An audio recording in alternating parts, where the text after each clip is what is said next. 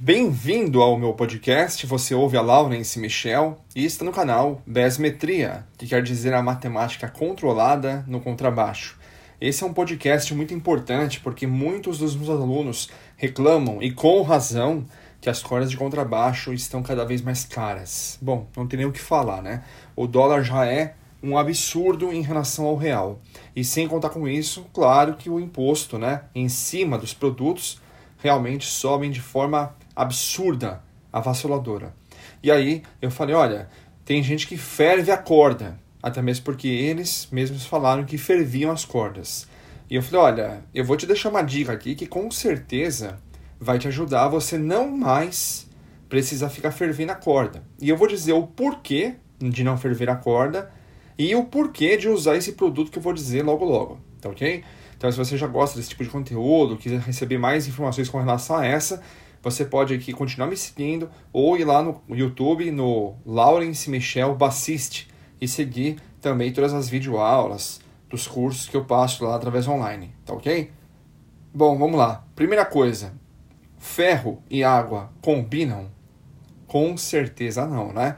Por esse motivo que as cordas que são chamadas de Elixir, da marca Elixir, são as mais caras do mercado na atualidade. Por quê? Porque elas são cordas que elas são do mesmo jeito que as outras, né? Só que elas têm, no caso, um invólucro em volta na corda, que eles chamam de nanotech, que é uma tecnologia onde envolve um revestimento da corda para que justamente o ácido úrico do, da nossa mão, né, que nós estamos transpirando, ele não entre em contato diretamente com a corda, deixando assim com que a corda comece a enferrujar de dentro para fora.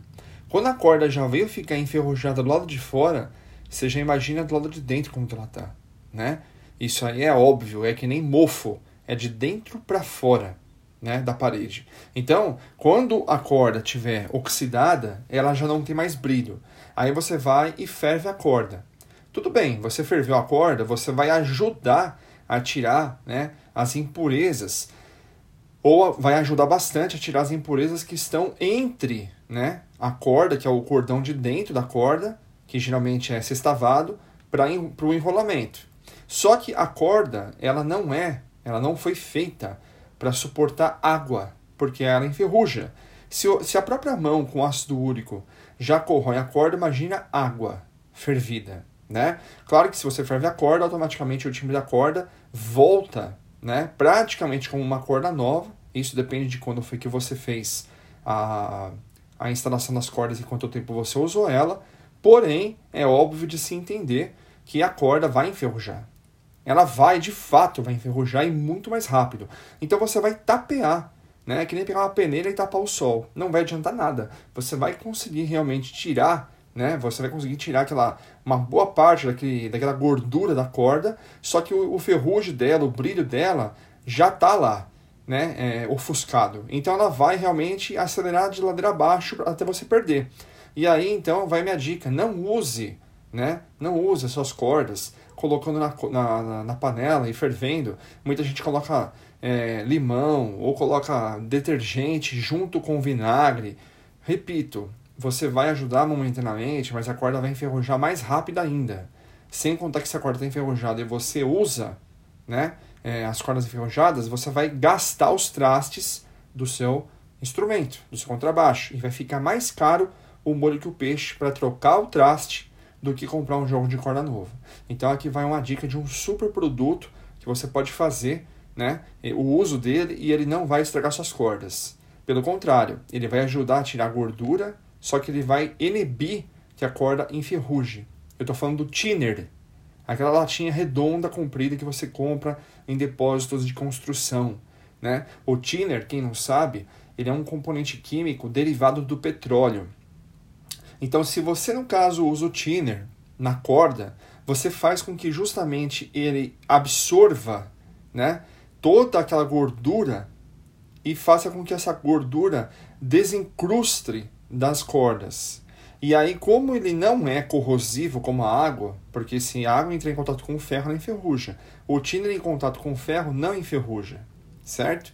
Vai acontecer o que? Você vai tirar aquela gordura das cordas e você, quando tirar a lata, da, da lata, a corda, automaticamente a corda está molhada. Ela vai, você vai deixar ela em algum lugar, ela sozinha, por conta própria, vai evaporar.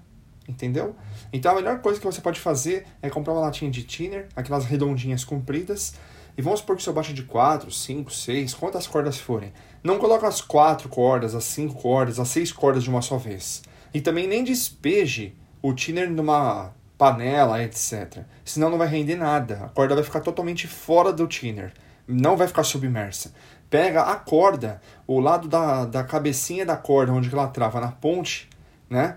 E você soca ela para dentro da lata. E você vai empurrando a corda lá para dentro da lata e ela vai formando uma espiral como se fosse uma cobra se enrolando dentro da lata.